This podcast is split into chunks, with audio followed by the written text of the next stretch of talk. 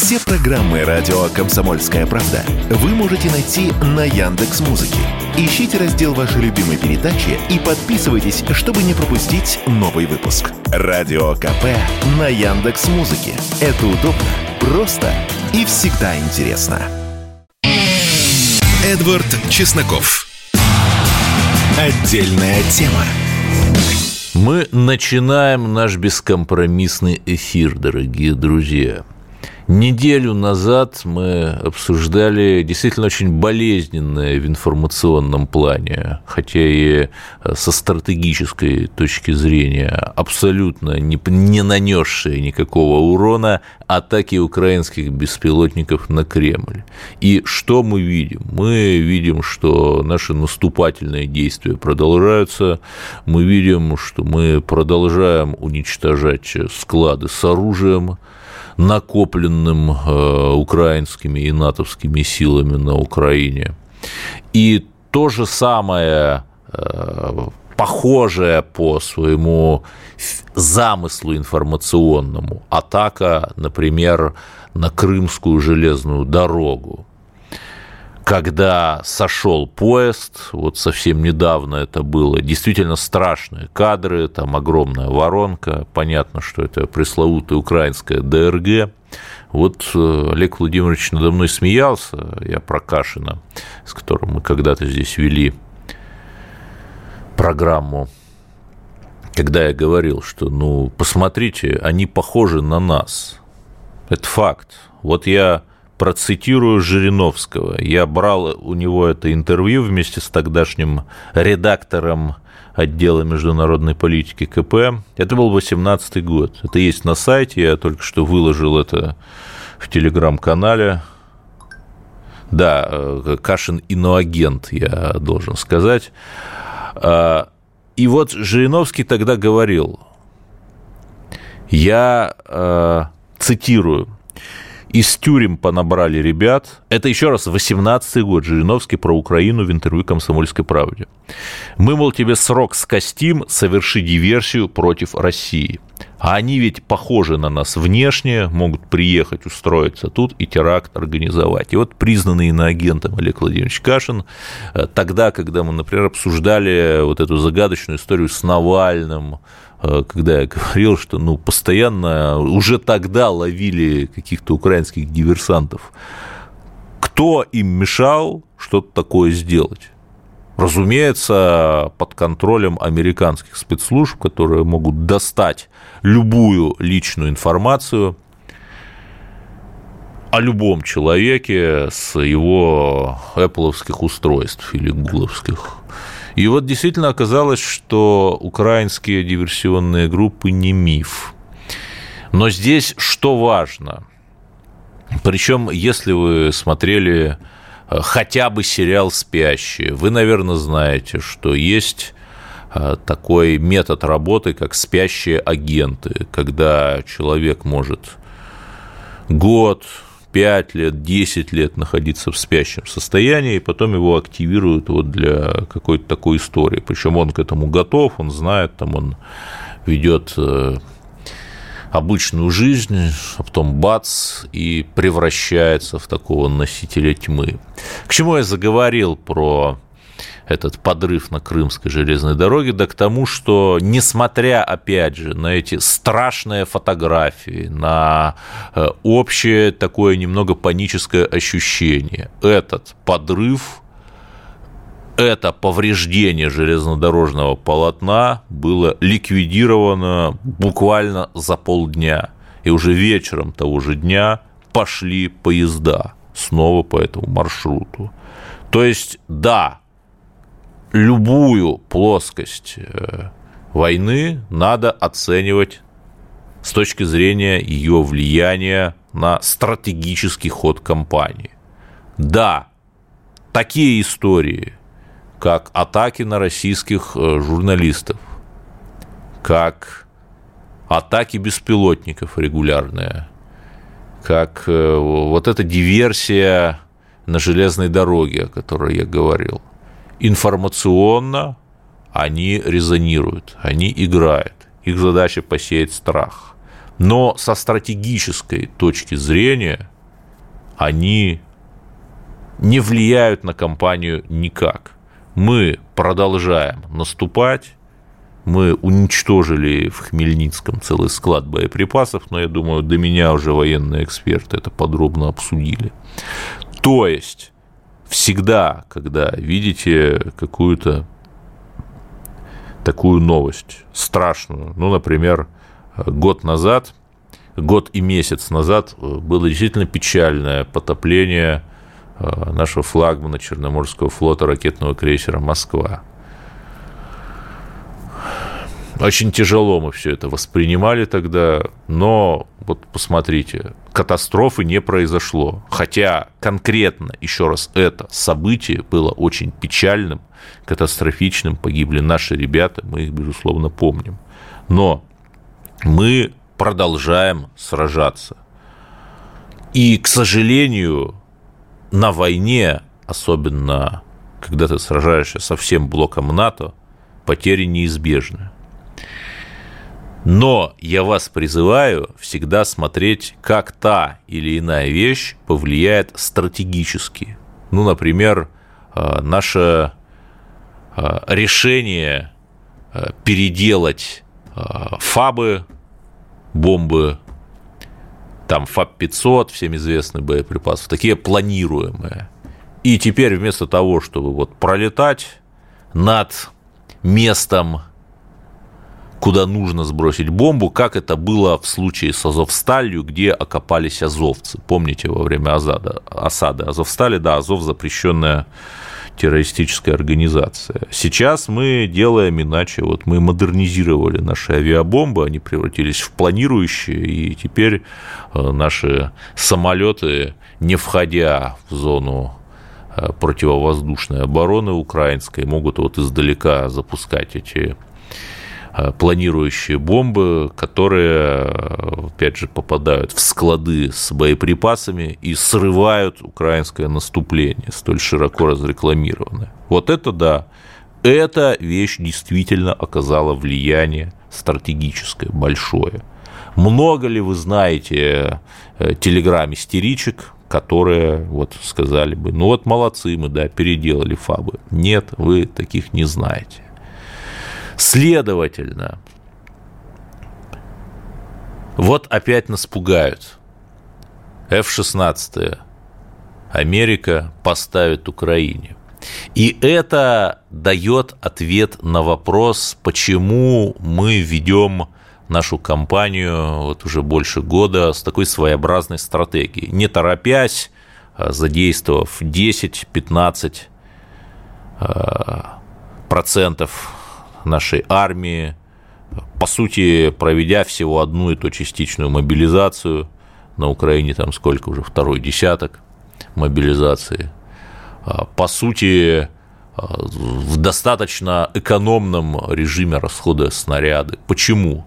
Ну, если бы мы взяли там и расколошматили украинскую армию, там, задействовав, скажем, 20 или 30 процентов нашей армии, там год назад или полгода назад, то эти F-16 появились бы полгода назад, потому что американцы очень бы испугались и поставили бы их побыстрее. А так мы имеем возможность сами задавать темп э, противостояния и просто ждать, нет, не того, когда в США победит Трамп, а ведь э, любая Война – это прежде всего противостояние экономик, как и Великую Отечественную, кстати. И сейчас мы можем совершенно спокойно в таком а, осторожном, нарочито медленном режиме, ведя кампанию, наблюдать, как американская и, в общем, европейская экономика идут куда-то не туда. Например, в США да, я в прошлый раз говорил, что там у нас дефицит бюджета довольно большой, это, в общем, никто не отрицает, хотя он не является критичным, там США уже 22 года с дефицитом бюджета живут. Но, то есть в США на полном серьезе обсуждается дефолт. На полном серьезе. Если Байден не договорится с Конгрессом, где верхнюю палату контролируют любящие его в кавычках республиканцы, то все, будет дефолт. Ну, не то чтобы все, а, да, конечно, не все, не нужно хоронить американцев раньше времени, но очевидно, что им уже будет не до Украины. При том, что э, конгрессмены хотят разойтись на выходные, потому что неделя короткая, у них там день поминовения ветеранов. То есть у страны вот у нас там хохочут, что мы там в мае 10 дней не работаем. Ребята, вот США экономика номер два на Земле после Китая, США э, вместо того, чтобы там решать проблемы с дефолтом, разъезжаются конгрессмены на праздники. Ну, вот так вот у них. Поэтому, еще раз, сохраняем спокойствие и верим нашему верховному главнокомандующему. Потому что мы видим, что и несмотря на колоссальное давление США, семь лидеров Э, страны СНГ к нам приехали. Вот сегодня спикер парламента Эфиопии, это, между прочим, страна со 120-миллионным населением, приезжал, э, общался с Володиным, с нашим спикером. То есть мы продолжаем вести нашу линию и жить, как ни в чем не бывало, и это огромное достижение, когда весь мир катится в пропасть. Вот в следующем блоке давайте продолжим говорить о том, куда же этот мир катится, пока послушайте рекламу. Эдвард Чесноков. Отдельная тема. Мы продолжаем наш бескомпромиссный эфир. Э, поговорим о внутренних проблемах. Вот в Челябинске накрыли банду скинхедов. Как пишут, ну, безусловно, мы за то, чтобы давить фашню, независимо от того, с кем там она себя ассоциирует, называет ли там она себя украинским национализм, национализмом, там, русским, ну, на самом деле не русским, конечно, потому что э, все вот эти вот фашики я не про челябинских, а вообще как-то солидаризировались с азивцами, которые русских убивают. Ну, допустим, она себя так называет. Поэтому дави фашню, безусловно. А, но, как всегда, морально-релятивистски я обращу внимание на некоторые детали. Мы регулярно видим там оттуда, и не только оттуда, не только с Южного Урала, истории, как вот новые россияне а, тоже, ну там, помните эту историю из Челябинска недавнюю, как там, а, как бы политкорректнее сказать, группа провокаторов избила одного подростка, пришли другие подростки, вот наподобие тех э, скинхедов, которые задержали. В общем, замес такой был густой. Вот можем ли мы утверждать, что с провокаторами, националистами из числа других национальных групп – у нас работают так же жестко, как вот с этими несчастными псевдорусскими националистами в Челябинске. Ну, давайте оставим этот вопрос э, воздуховисящим. Э, кстати, о мировой жабе ВКонтакте можно посмотреть наш прямой эфир, потому что мировая жаба нас забанила на Ютубе, но мы крепчаем. Вот радио «Комсомольская правда» ВКонтакте, там идет наша видеотрансляция. Еще раз, группа «Радио «Комсомольская правда» ВКонтакте. Призываю всех подписаться. Но продолжим про, внутриполит... про внутренние проблемы, ибо мы от них не бежим. Отстрел собак упаси Господь, я не док-хантер и не призываю ни к чему подобному, я просто хочу разобраться. На уходящей неделе в Думе обсуждался нашумевший, гавкающий, лающий такой закон о изменении содержания бродячих собак. Потому что, да, там кто-то может сказать, что а, есть и другие проблемы. Есть у нас, опять же, СВО, есть необходимость снабжения наших ребят, там мавики люди покупают, отсылают. Я тоже так делал.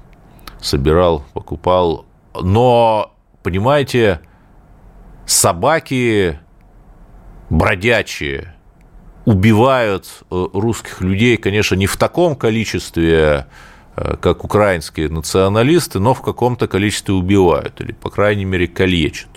И тут что важно, еще раз, я не я против докхантеров, да, я за, исключительно за закон.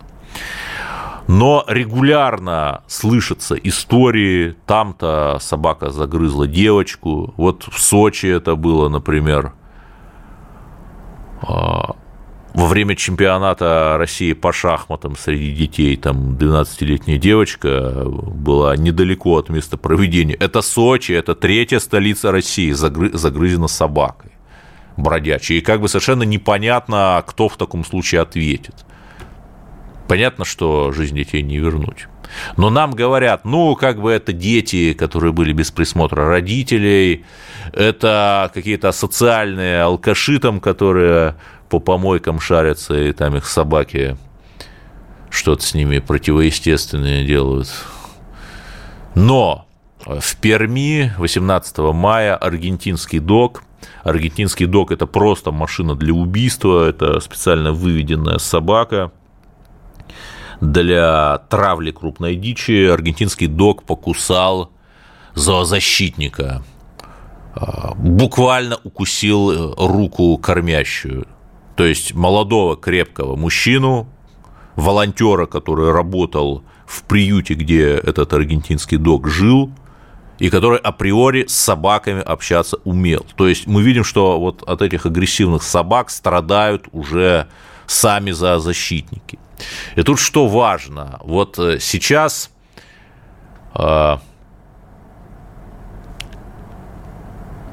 работа с этими собаками бродячими у нас ведется по четырем этапам.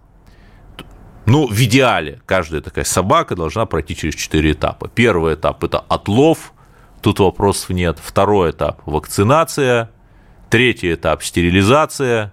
И четвертый этап э, или помещение в приют, или выпуск на волю. Вот если вы видели собаку с желтым таким ярлычком на ушке, то вот это как раз собака, которую вакцинировали, которую, простите за подробности, кастрировали и вот выпустили на волю.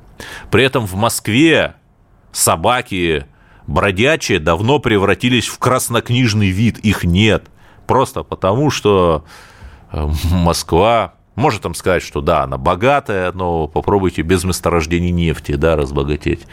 Москва имеет достаточно денег, и главное, управленческой культуры, чтобы вот создать эти приюты. Опять же, вы, наверное, видели в Москве социальную рекламу, возьми там всем по собаке, возьми четвероногую зверюшку из приюта, вот это прекрасная московская история. Проблема в том, что Москва у нас одна.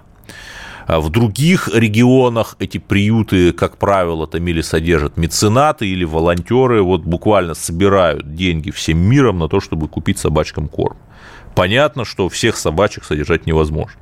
И антисобачники говорят о том, что, э, вакци... что вакцинация и стерилизация бездомных собак это, наверное, хорошо, но она никак не снижает их агрессивность. То есть вакцинированная, стерилизованная собака вас может покусать или вашего ребенка на пустыре так же, как и обычная бродячка.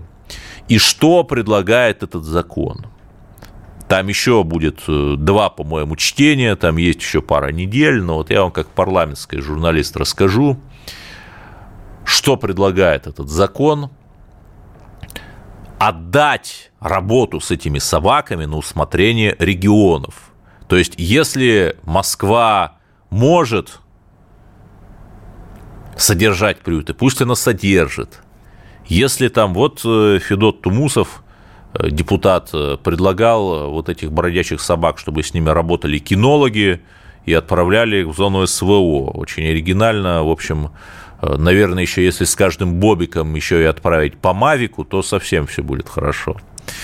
Но серьезно, вот есть там у какого-то региона там свое видение решения проблемы бродячих собак. Вот пусть э, э, так, как исходя из культурных каких-то особенностей, да, вот э, пусть он решает, то есть дать больше полномочий регионам. Мне кажется, что какой-то резон в этом есть, потому что мы видим, что финансовые регион, особенности регионов отличаются. Но самое главное, что ситуацию так, как она есть, оставлять нельзя, потому что бродячие собаки превратились в проблему они превратились в проблему не только на Донбассе, где вот я говорил с людьми с Донбасса, они говорят, вот а, реально проблема, бродячие собаки могут кого-то загрызть. Там 8-9 лет как-то не до них немножко было. Вот я надеюсь, что эта проблема как-то начнет решаться, причем грамотно, упаси Господь, не через отстрел, и, а вот через приюты, через работу с волонтерским сообществом, может быть, через гранты Э, волонтерскому сообществу на помощь э, вот этим собакам. Может быть, там их э, можно вывозить, да, отлавливать там и фиксировать это на камеру и там вывозить их за 101 километр в какой-нибудь дикой местности. Ну, ну, не знаю, в общем, пусть регионы решают, им, наверное, виднее. Следующий вопрос. Жовто-блакитная история. Опять же, в регионах, в ХМАО девочка пришла в школу с э, желтой и синей ленточкой в косах, и вот как-то все это закончилось практически детской комнатой полиции. И вот опять, друзья, у нас бегают буквально украинские ДРГ, да, давайте э, сражаться с реальными проблемами. Я уверен, я, упаси Господь, абсолютно не украинофил, а, но жовто-блакитное сочетание существовало и до Украины. На флаге Руанды, например, оно есть. На флаге ЛДПР оно есть. На эмблеме ВДВ оно есть. Вот давайте не будем уподобляться, да, потому что когда э, жовто-блакитность появляется у каких-то заукраинцев – то, как правило, она идет в комплекте с бандеровскими песенками, донатами ВСУ, попытками даже, не дай бог, терактов. То есть, э, помимо жовто-блакитности, там еще есть целый букет э, работающих, реально, которые могли бы работать э, административные и уголовные статьи, по которым вот человека можно наказать. А сама по себе жовто-блакитность, ну, давайте до безумия доводить не будем. И помнить, конечно, Владимира Вольфовича, который основал свою жовто-блакитную ЛДПР еще до Украины, и я уверен, что ЛДПР Украину переживет. Давайте в следующем блоке, вот сразу сейчас после новостей, позвоним в Тбилиси чудесным грузинам и узнаем, что же у них там за народный или антинародный бунт произошел в связи с прибытием наших туристов. Эдвард Чесноков. Отдельная тема. Ну вот такие звуки раздавались сегодня днем в солнечном Тбилиси. Это толпа э, демонстрантов вот так вот встретила первый рейс российского самолета, прилетевший в Тбилиси после четырех месяцев, после четырехлетнего перерыва. Это демонстранты, естественно, протестовали. Не нравится им, мол, это. Что же там такое происходит? У меня в гостях Зураб Махарадзе, член партии «Консервативное движение». И э, эта партия одна из немногих, которая последовательно выступает за хорошие отношения с Россией, подвергается за это шельмованию, то есть если не считать небольшой э, телеканал Альт-ТВ, грузинский такое альтернативное телевидение, то мейнстримные медиа называет консервативное движение Грузии там или фашистами, там, агентами Кремля, гомофобами и так далее, или вообще ничего о них не говорят. Поэтому вот я тоже в рамках свободы слова считаю важным дать слово им здесь. Да, Зураб, здравствуйте. Ну вот что сейчас в Тбилисском аэропорту происходит? Приветствую вас, приветствую ваших слушателей, зрителей. Ну, а, происходит довольно банальное действие, то есть э, люди, которые в грузинской политике паразитируют э, на русофобии, сейчас отрабатывают свой э, гонорар. А если вы там посмотрели кадры внимательно, то там толпа это сильно сказано, где-то 100-150 человек, и ну, потом у здания парламента еще объединенная оппозиция, наверное, собрала где-то 1000-1500 человек. Это максимум протеста, который этот самолет вызвал. Поэтому а, это все делается для телевидения, для картинки, и а, большинство грузин сейчас к этому факту относится более положительно, потому что очень много грузин сейчас живут в России, и а, барьер, который мешал семьям общаться друг с другом, а, там, дедушкам и бабушкам видеться со своими внуками, людям посещать могилы своих родственников. То есть, э, если даже отбросить тот экономический эффект, который грузинская э, наше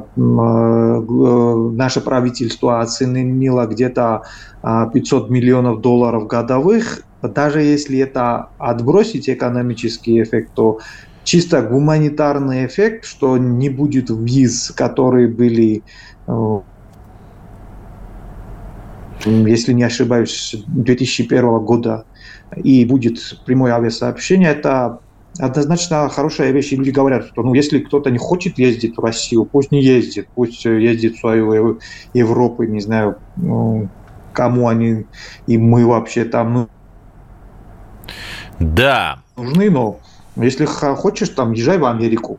Если хочешь, ну, дай человеку, который хочет э, там э, поехать в Москву, не капай ему на мозги. И вот это, наверное, сейчас да. доминантная точка зрения в Грузии. Да, Зураб, но многие туристы, там 86 человек прилетело на первом самолете, следующих самолетов будет еще больше.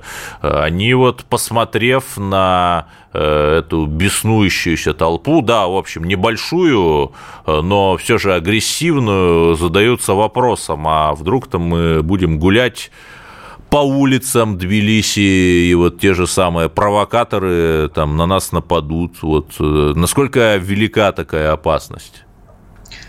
Ну, не знаю. А, это можно судить о предыдущих э, там, э, годах. Это же не вчера началось, не сегодня. То есть российские туристы у нас ездят давно уже.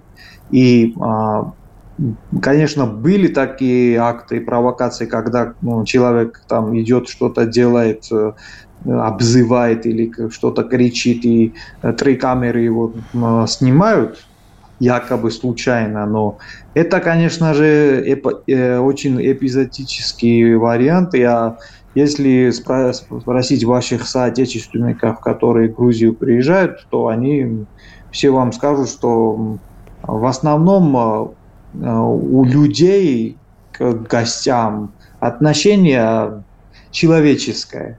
То есть э, у нас есть э, это культурная особенность выключать политику, когда конкретный человек к нам приезжает, то мы относимся к нему как конкретному человеку, как, каких бы взглядов мы не были политические, там кто-то, например, мы хотим, ну, ну, хотят э, что-то наладить с Россией, даже мы говорим, что мы должны быть стратегическими союзниками с Россией.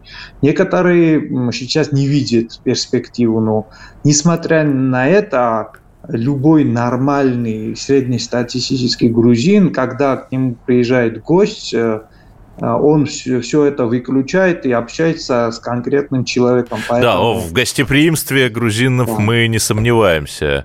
Еще нас поразила, в плохом смысле поразила реплика Саламе Зурабишвили, это президент Грузии, которая там и отмену виз для грузин э, в Россию, э, в общем, добрый гуманитарный шаг Путина раскритиковала, и самолет возобновление авиасообщения назвала провокацией, то есть отмена для грузин виз в Израиль и в Евросоюз, значит, это позитивно, отмена для них же виз в Россию – это страшная провокация. Вот как так? Ну, а, во-первых, Саломе Зурабишвили – это а, бывшая гражданка Франции, которая в их МИДе работала, то есть это, ну, фактически это европейский чиновник у нас назначен извне, это надо понимать во-первых. А во-вторых, тоже сказала Келли Дегнан, это посол Америки в Грузии, и э, с нашей стороны и со стороны многих был очень, очень простой ответ – ах, это провокация со стороны России отменить визы. Ну давайте, американцы тоже устройте такую провокацию нам. Почему вы не делаете без виз?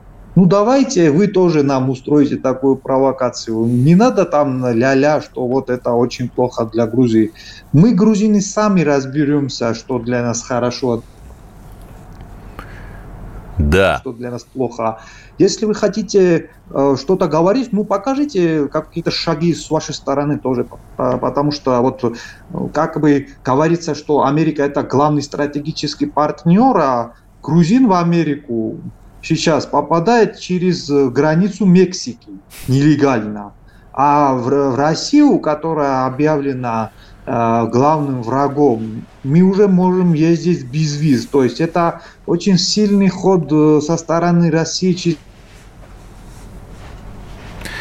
политический и дипломатический. С их стороны это кроется не какими-то действиями, а истерикой и вот такими провокациями, которые вы наблюдали. Да, Зураб, но я не могу, конечно, не задать вопрос об Украине. И незалежная, и представители США вот так вот истерично требуют, чтобы Грузия поставила на Украину оружие. Там, например, комплексы С-300, комплексы ПВО, которые имеются ну, в стране Сакартвела. Вот это возможно? А, ну, в Грузии никаких С-300 нет. Максимум, что у нас есть, это БУК, который мы сами э, в свое время купили э, в Украине. И э, мы четко сказали, что у нас у самих нет э, столько оружия, чтобы вообще кому-то давать. Это вообще номер один вообще выключая политику.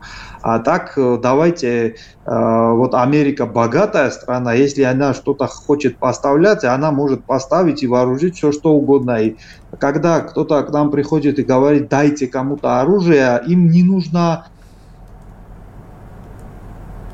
это оружие. Им нужно, чтобы мы втянулись в это, чтобы мы а, выступили а, в качестве дров, которые, э, ну, которая будет гореть в костре, который разжигается вокруг России. То есть вокруг России должны э, вспыхнуть эти маленькие конфликты. То есть если они взорвут Кавказ, то а, тот коридор, который сейчас формирует Россия через Иран, коридор север-юг. Да, транскаспийский коридор, да. Да.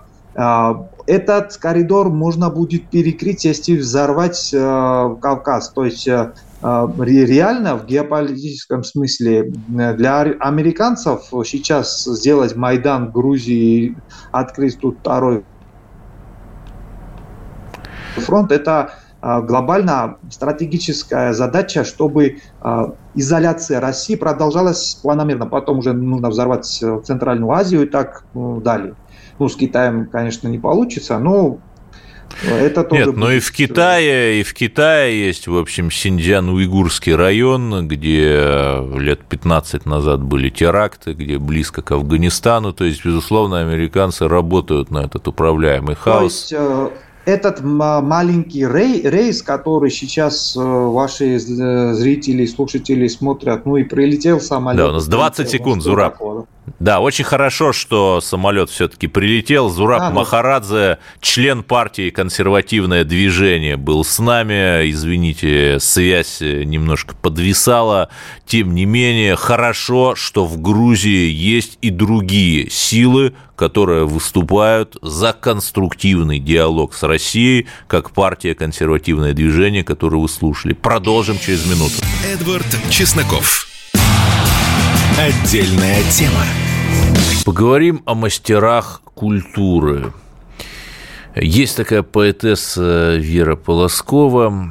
А, она прославилась, в кавычках, прославилась в 2017 году пожелав Захару Прилепину смерти, если ему, цитата, «наконец отстрелят там, то есть на Донбассе, его башку». Она пообещала открыть бутылку шампанского. Вот до сих пор можно найти скриншоты с тогдашнего Фейсбука и даже лайкали там эту публикацию. Или если там это какой-то фейк, фотожаба, то пусть госпожа Полоскова скажет, что вот все это клевета, э, наветы, инсинуации. Ну вот нет. И когда сейчас э, мы видим, что произошло с Прилепиным, как бы еще раз к нему не относиться, то, э, конечно, э, вот эта вот либеральная такая годливость, она здесь очень ярко проявляется, потому что когда хватают кого-то либерального, там вот эту драматургиню и режиссершу Беркович – у, какой начинается вопль, что свобода слова под угрозой, опасность в демократии, главное, чтобы не наоборот. А вот когда кого-то из патриотов, не дай бог, конечно, но что-то с ними происходит, как-то мы не видим дружного хора осуждения. Вот, казалось бы, была Дарья Дугина, э, с которой я был лично знаком, казалось бы, любая феминистка должна ее носить на руках, потому что она а, достигла своим умом, своим трудом успехов в такой малодоступной а, для женщин области, как академическая философия, диссертацию писала по философским наукам. И что? И все, ничего, нет. Почему-то вот не, не стали как-то, не встали стройными рядами господуни феминистки. Но я, собственно, к чему заговорил про вот этих вот мастеров культуры. Есть такой Найк Борзов. Я не знаю, Олдфаги, наверное, помнит, лет 25 назад там звучала песня про маленькую лошадку, которую с некоторым желанием песню можно подвести под пропаганду наркотиков, но, допустим, песня старая, там «Я знаю три слова». То есть э, те песни, Э, Найка Борзова, который реально пел народ, это вот история там 20-25-летней давности, да. Почти как Пугачева, только помоложе. А в 2019 году э, господин Борзов прославился, опять же, в кавычках, интервью, заголовок такой. Найк Борзов о поездках коллег-рокеров на Донбасс. Они ложанули, а я не буду там выступать. Да. Ну хорошо, я ж ничего не говорю. Там интервью такое зажигательное, что там власть отвлекает внимание людей, устраивает праздники, а пока люди отдыхают, принимаются какие-то глобальные законы, влияющие на жизнь всей страны в худшую сторону. И тут же я не спорю, да, тут никто не спорит, что там и пенсионная реформа, во время чемпионата мира по футболу, если вы еще вообще помните, это было даже не то, что до 22 а до 20 года. И, конечно, могут, могут наши певцы, певуни и певунята иметь те взгляды, которые они имеют. У нас же свободная страна. Но зачем же ты берешь деньги от государства, его не любя?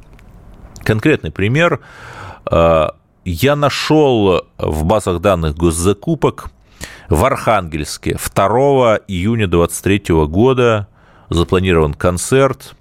Его делает Поморская филармония. Это государственное бюджетное учреждение культуры Архангельской области. Госзакупка. Выступление Найка Борзова на концерте в рамках фестиваля «Белый июнь». «Белый июнь». Нет ли тут расизма? 460 тысяч рублей. Да, я допускаю, что что-то из них там получит не Найк Борзов, а посредник, организатор, менеджер. Но 460 тысяч рублей, чтобы в Архангельске выступил автор песни, я знаю три слова, три матерных слова, куплю проститутку CD модной группы, бутылку портвейна и презервативы. Видимо, это должно окультурить как-то архангельскую аудиторию, вывести ее на новый уровень, не говоря уже о том, что э, человек, э, ну, очевидно, против Донбасса, хотя, как бы вот, прикрывает это лицемерной позицией «я против войны». И тут я что-то вспомнил. Ведь это же та самая Архангельская филармония, которая через госзакупки в 2020 году платила гонорары и на агенту Шендеровичу. Ну, тогда он и на агентом не был, но сейчас он и на агенты, вот эти вот истеричные вопли про фашизм, пожалуйста. 454 тысячи рублей госконтракт выиграл Шендерович Виктор Анатольевич ИП. Выступление на литературно-джазовом спектакле на Архангельском музыкальном неделе, 20 год. Неплохо тогда. Слетал, выступил, пол мульта в карман. Из денег налогоплательщиков – а ведь Найк Борзов, я немножко отматываю назад, выступает против повышения налогов, но зарабатывает из этих налогов. Ай-яй-яй. Я процитирую, кстати, заявление на агента Шендеровича, который в Поморской филармонии выиграл почти на полмульта госзакупки в 2020 году. «А с какой стати, скажи мне, Вологодская область должна оставаться в том же государстве, где Кадыров, а Бурятия в том же государстве, где Архангельская область? Это буквальная цитата на эхе Москвы. Она, я приводил ее в э, своем телеграм-канале. То есть человек абсолютно выступает за распад России, включая Архангельскую область. И Архангельская область через ГБУК Поморская филармония проводит тендер на выступление Шендеровича. Слушайте, что, что происходит? Мы уже победили в СВО, может быть, у нас э, главный враг – это русский фашизм, э, тот э, мем, о котором все время тоже Шендерович говорил на эхе, когда оно еще работало. Что происходит? Причем я уверен, что если покопаться в финансовой деятельности Поморской филармонии, то много чего интересного можно будет найти. Как можно поливать государство грязью и брать от него деньги. Я не очень понимаю. Совсем не понимаю. Ну ладно. Вы думаете, что это какое-то единичное явление? Ну, к сожалению, нет. К сожалению, нет. А, тот же Би-2 там э, выступал на крупном э, футбольном матче, да. Или вот О Семен Слепаков, иноагент, попросил э, снять с него статусы на агента. Хорошо.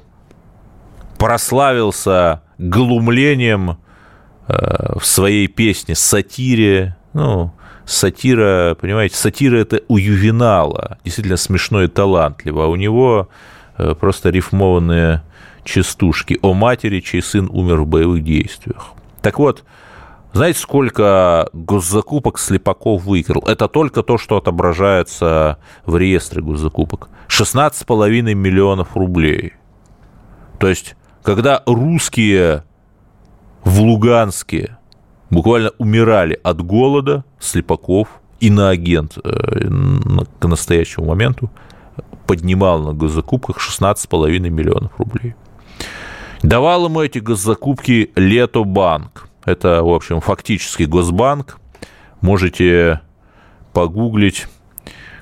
Сейчас там он э, тоже трансформировался, но, в общем, тоже, сейчас он называется по-другому, но тоже достаточно известный Госбанк.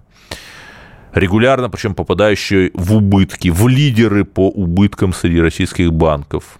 Минус 3 миллиарда за 2022 год у этого банка. Так, может, поэтому и убытки, что Слепакову на какие-то рекламные контракты отвалил 16 мультов, 16 с половиной. И что думаете? Причем ведь нам говорят, что, ну, либералы, они же рыночники, они рыночно-конкурентны. Да нет, конечно.